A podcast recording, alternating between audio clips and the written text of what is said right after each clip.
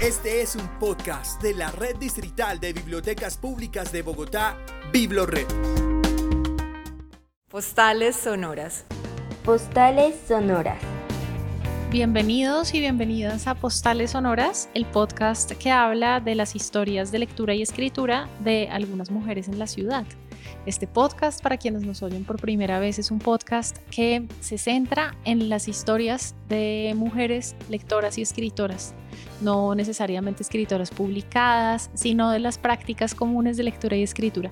Y hoy estamos muy, muy felices de tener a una invitada muy especial, Doris Suárez, firmante de paz, ¿cómo podemos decir? Regente y comandante de la Casa de la Paz, de la Trocha.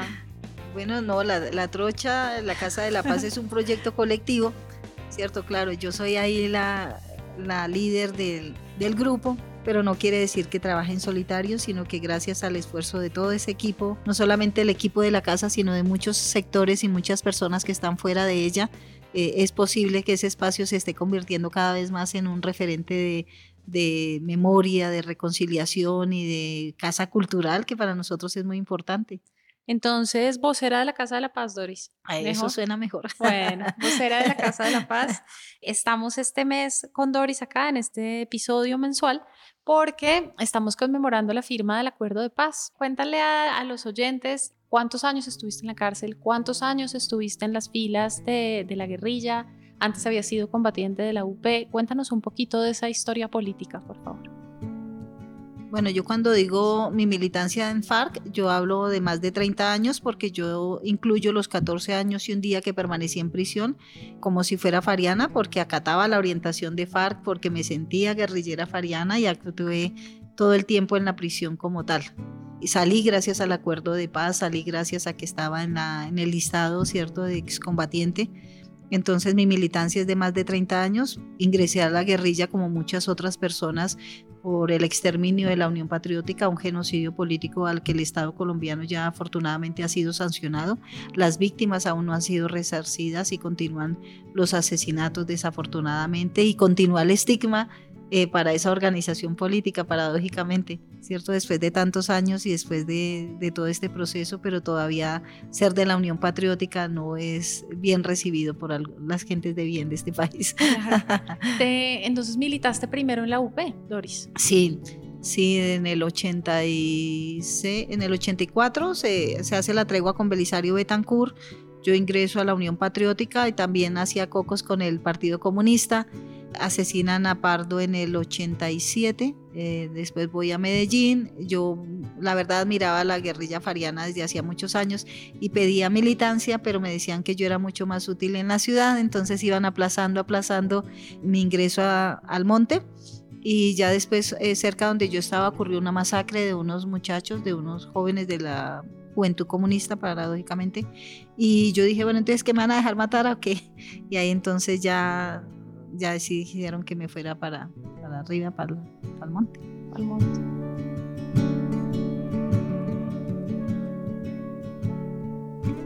Estuviste 14 años en diferentes prisiones, Doris, como presa política. Y una de las cosas que, que, nos contabas ahorita cuando estábamos preparando este episodio es que te hiciste escritora y lectora en la cárcel. ¿Te gustaba la me, me gustaba, las sí.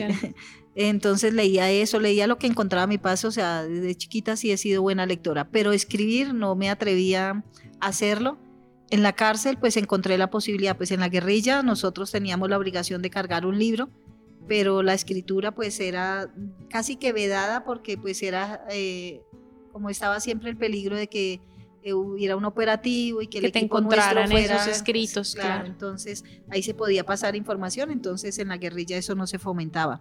La lectura sí, obviamente. Y, en la cárcel entonces estuve en cinco prisiones, eh, hice turismo carcelario, no por cuenta propia, sino porque el IMPEC me, trasladaba porque aprendí a conocer los derechos de los prisioneros que estaban consagrados en la ley 65 y me dediqué a defender no solamente a las camaradas que estaban conmigo, sino a las prisioneras sociales con las que siempre estuve. Y fue una pelea constante con ellos. Entonces yo les decía, yo no hice las leyes, pues ustedes las hicieron, al menos cúmplanlas. Y era una pelea porque en la cárcel desafortunadamente es el abuso más ramplón de este mundo eh, las guardianas legislan a su acomodo, la guardia legisla a su acomodo, entonces te van cambiando las reglas de juego y eso es, es muy humillante, ¿cierto? O sea, yo nunca había visto tanto poder concentrado y tanto abuso como en una cárcel, más con las mujeres. Las mujeres somos las que estamos más desprotegidas, la mayoría son madres, cabeza de familia, entonces la amenaza del traslado hace que ellas se inhiban a, protestar y a reclamar sus derechos porque no quieren ser sacadas de esa prisión, porque ahí es donde está su nicho familiar, su nicho afectivo. Y un traslado pues implica una erogación mayor para su familia y estar lejos de ese contacto que en la cárcel es tan primordial. Si así en la cotidianidad es importante, en la cárcel lo es aún más. ¿Te volviste ducha en ese lenguaje, en ese lenguaje legal? Sí, sí, aprendía, eh, hacía derechos de petición, tutelas, demandaba por la comida, por el teléfono.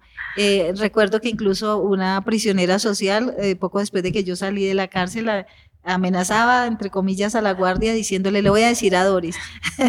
Después de que yo Entonces, eh, la guardia veía, la, cuando yo ponía las quejas, ella siempre veía la firma. ¿Quién firma esa carta, Doris? Contéstenle a esa vieja antes de que ponga una tutela. y siempre me entretenía con eso. Yo creo que eso me salvó la vida también. Y aprendí a defender a muchas de mis compañeras, a orientarlas, pues obviamente no en temas álgidos, pues de legales, pero sí cosas pequeñas que ellas no saben, o sea, hay una ignorancia, entonces no saben cómo defenderse, cómo hacer ciertas cosas. Ese cuento de, la, de, irse a sentencia anticipada ha obligado a que muchas mujeres, aunque no hayan cometido el delito, se vayan a sentencia.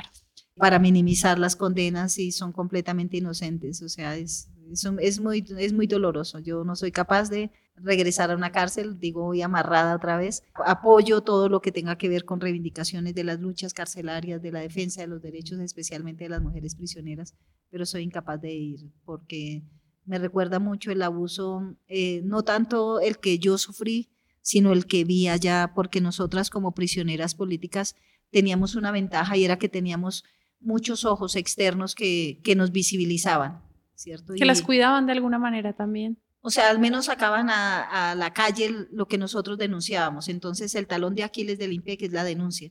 Entonces, eso ayudó a que nosotros no fuéramos maltratadas, pero sí muchas prisioneras sociales en condiciones muy, muy difíciles.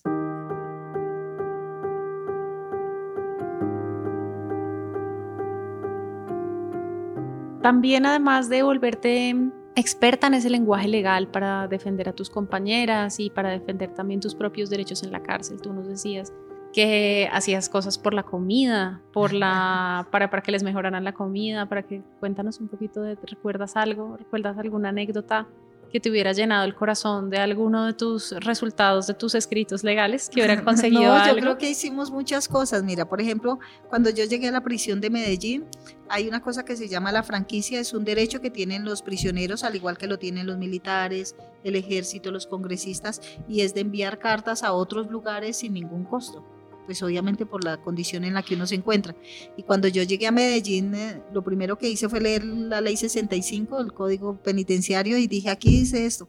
Y fui y mandé una carta a la, a la directora de la prisión, creo que era en ese momento, y ella me dijo, no, aquí no hay eso. Y yo le digo, pero aquí dice. Y entonces empecé a dar la pelea hasta que logramos pues que tuviéramos el derecho de franquicia en Medellín. Conseguíamos mejores condiciones de, de alimentación. Bueno, al menos las primeras semanas los contratistas mejoraban la alimentación. También luchamos mucho por lo del servicio telefónico porque es uno de los más costosos. Bueno, al menos en la prisión de Valledupar en esa época creo que el minuto valía 280 pesos, algo así, que eso era una cosa absurda peleé el derecho a tener libros, o sea, cosas tan pendejas que en la cotidianidad son normales, en la cárcel se vuelven uh, toda una, una odisea, pues lograr. La mafia también. Sí, sí, las mafias allá son bastante jodidas. Le comentaba yo al compañero que, por ejemplo, en las, en las cárceles la mayoría de, las, de los teléfonos y de las cosas grandes las entra la guardia, pero a veces son tan, tan mala leche que ellas mismas le dicen a otra guardiana, que a quién le vendieron el objeto prohibido para, para que, ella, misma las quite y saque más plata, seguro. Sí, eso, eso es una cosa jodida. No sé ahora cómo esté, llevo cinco años fuera de la prisión, espero que, que se hayan vuelto decentes. Yo en todos mis 14 años encontré a cuatro dragoneantes que fueran éticas en, su trabajo, no encontré a nadie más. De resto, eso de cuestión de género y que las mujeres somos mejores, no. No, están contagiadas. Están contagiadas de, claro, de esas cosas.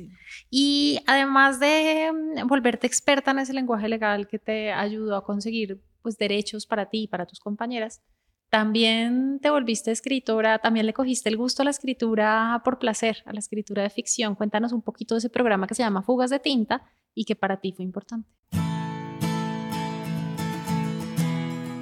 Sí, hace poquito me encontré con un profesor caleño, José Zuleta, que es como uno de los promotores, me reconoció, me, había visto en la prisión de Jamundí, me reconoció y al parecer ya quitaron eso. El programa se llamaba Fugas de Tinta, entonces se escogía, bueno, se hacía la invitación a varios prisioneros y prisioneras eh, para los que les gustara leer y escribir y entonces hacíamos tallercitos una, dos horitas a la semana que era todo un regalazo pues en, en la prisión. Iban eh, talleristas, generalmente escritores medianamente reconocidos y nos daban esos ejercicios y la guardia como siempre tan jodida, entonces a veces se hacía la loca, ¿cierto? No nos sacaba tiempo, decía que no había escuchado, que el papelito donde nos habían llamado se le habían volatado eh, y al final terminaba reduciéndose ese espacio a una hora, media hora y las otras llegaban tardíamente, sin embargo quedaban los documentos de los profesores. Yo siempre admiré como la paciencia porque la guardia es cansona, o sea, es omnipotente. Entonces puede hacerte muchas trequiñuelas, ¿cierto? Puede decir sencillamente, si no quiere dejar entrar a la persona, que, que no está firmado, que la huella tuya no es legible, cualquier pendejada. Y si quiere torpedear algo, lo hace y lo hace de una manera ah, cínica, descarada, descarada. Entonces, para mí Fugas de Tinta fue realmente una fuga de la prisión, ¿cierto? Estuve en la de Medellín, estuve en la de Cúcuta, en Valledupar, no, en Valledupar creo que no iban, no, Valledupar es un Guantánamo, una porquería de cárcel. Y, y después en, en, la de Jamundí, allá conocí a Zuleta y allá sacamos varios libros. Por ahí deben haber algunos escritos míos por ahí regados en, en Fugas de Tinta. Porque siempre participaba y participaba en concursos de poesía no, ficción no, para mí la realidad era como lo, lo más inmediato y lo que tenía como para, para recoger. Sí, hice varios pinitos, pero como te digo, soy muy eh, desaplicada, muy, muy perezosa. Y entonces eh, escribir es un ejercicio que requiere constancia. Yo recuerdo haber escuchado una vez a Eduardo Galeano diciendo que que él duraba ocho horas, diez horas sentados de ese ejercicio tan hermoso, pero que, que, demanda tanto compromiso. Y yo soy floja y soy muy casquivana para muchas cosas. Más ahora que estoy libre, que, que quiere uno como disfrutar tantas cosas y tragarse el mundo antes de que nos maten. no, Doris, no diga eso.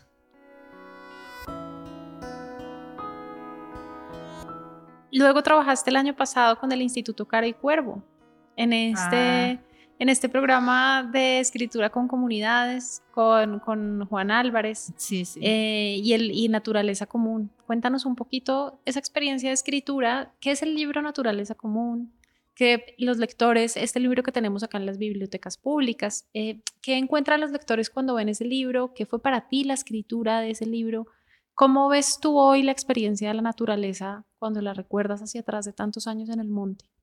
Bueno, Naturaleza Común fue un ejercicio con otros 11 camaradas, sí, creo que éramos 11 camaradas, que escribimos en torno a nuestra experiencia frente a la naturaleza.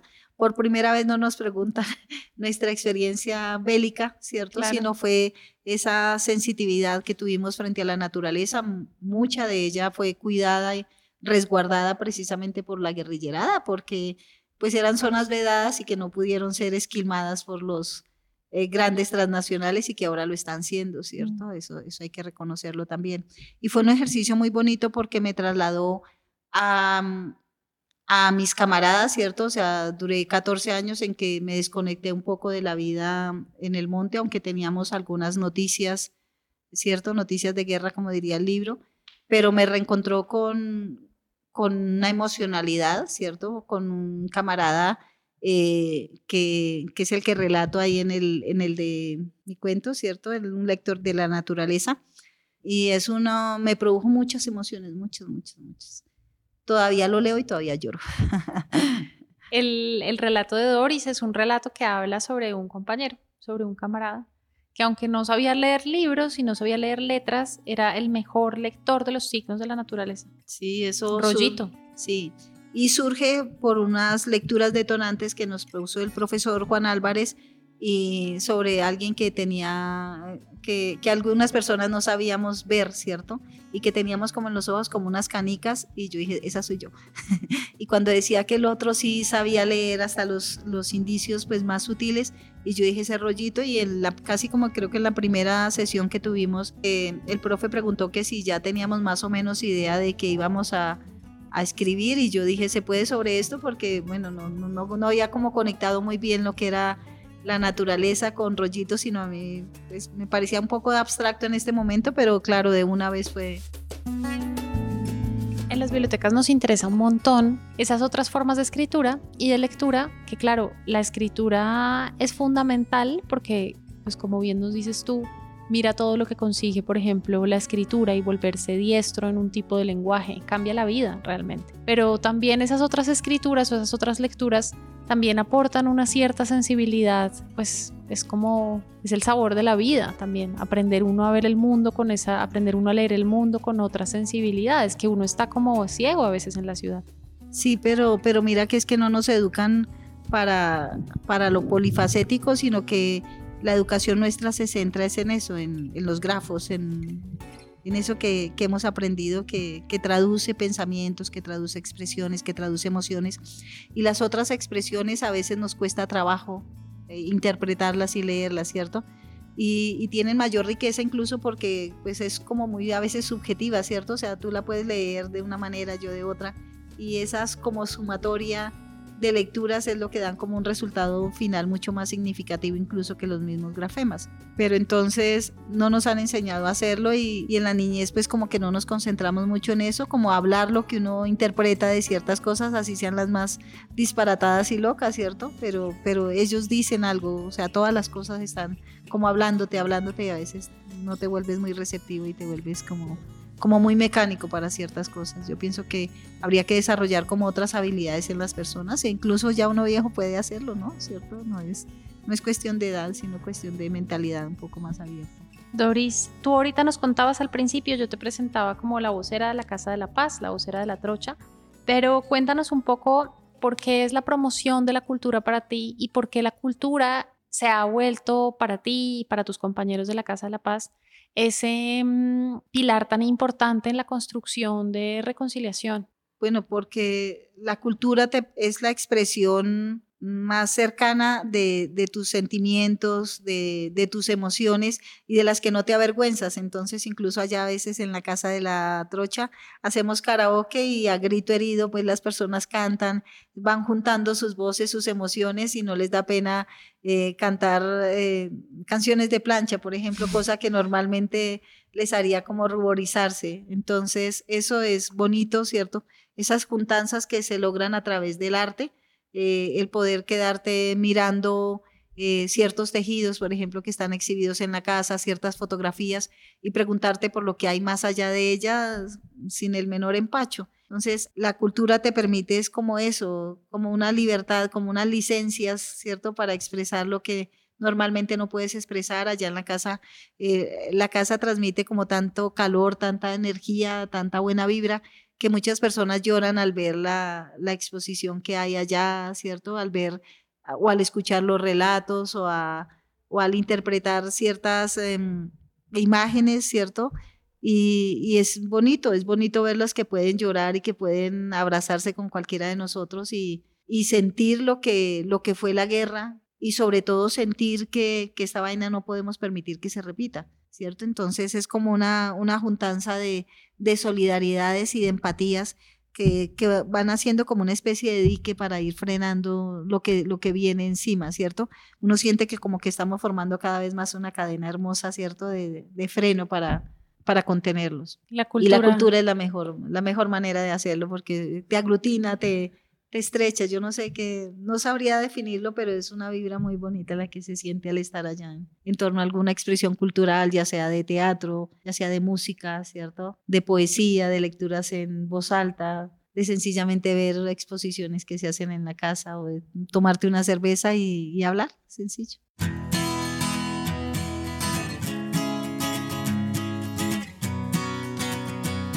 La cultura, pero también la cerveza, porque... es que eso hace parte de nuestra cultura. claro. Doris, ¿cómo son esas cervezas artesanales que están haciendo en la trocha?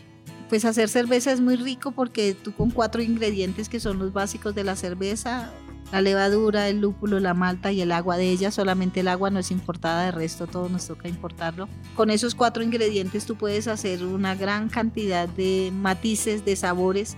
Es como si tuvieras eh, los ingredientes de un sancocho, entonces tú la haces y te queda diferente, a mí me queda diferente, a tu mamá diferente.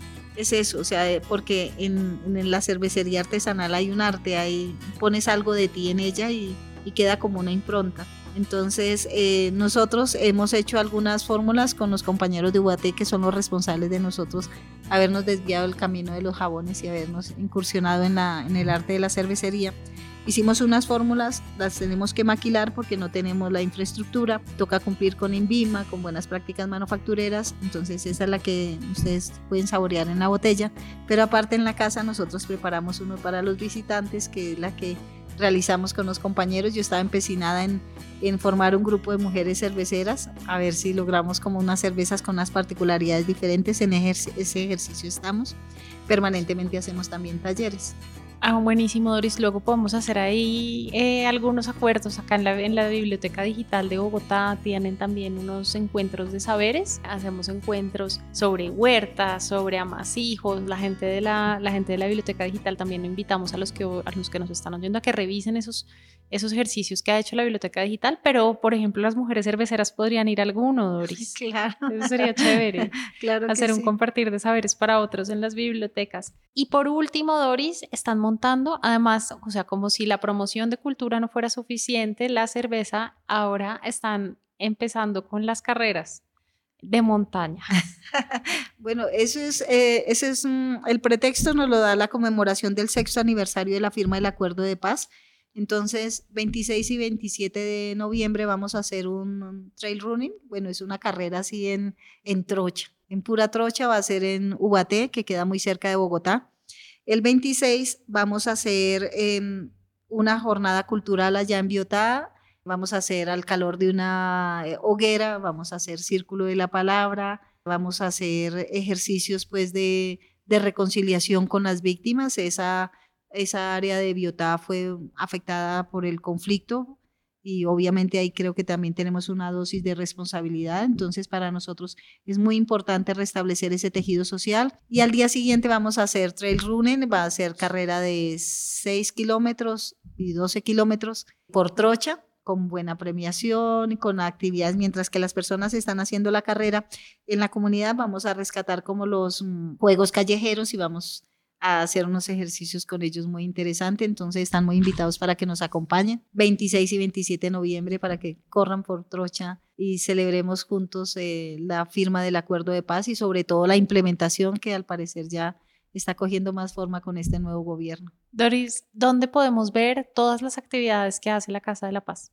Bueno, nosotros tenemos redes sociales que son muy activas, tenemos Facebook, tenemos Twitter, tenemos Instagram, todos como La Trocha Cerveza Artesanal, ahí nos pueden encontrar, están todas las actividades que realizamos y estamos en un lugar muy central porque estamos aquí distantes de Chapinero, del centro, de Parkway, estamos en la carrera 13, 36, 37, abajito del Parque Nacional, nos pueden visitar, abrimos todas las días, la idea es que nos acompañen y no nos dejen solos. Por supuesto que no. El compromiso de, la, de, los sectores culturales, de las bibliotecas públicas de Bogotá, por supuesto, es también acompañar a los firmantes de paz, a los combatientes, en su reincorporación a, a, la vida civil, a la cultura y a la reconciliación. Muchas gracias, Doris, por haber estado con nosotros en este espacio. Te invitamos también a oír el podcast de Postales Sonoras, a que oigas las otras compañeras que han estado previamente, antes y después de ti.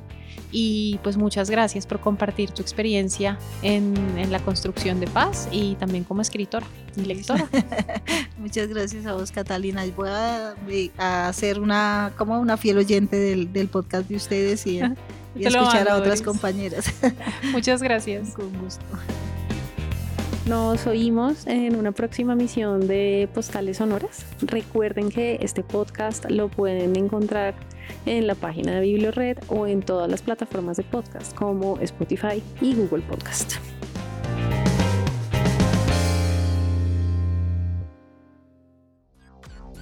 Escucha y descarga todos nuestros podcasts y contenido de audio en la sección Biblored Podcast en www.biblored.gov.com.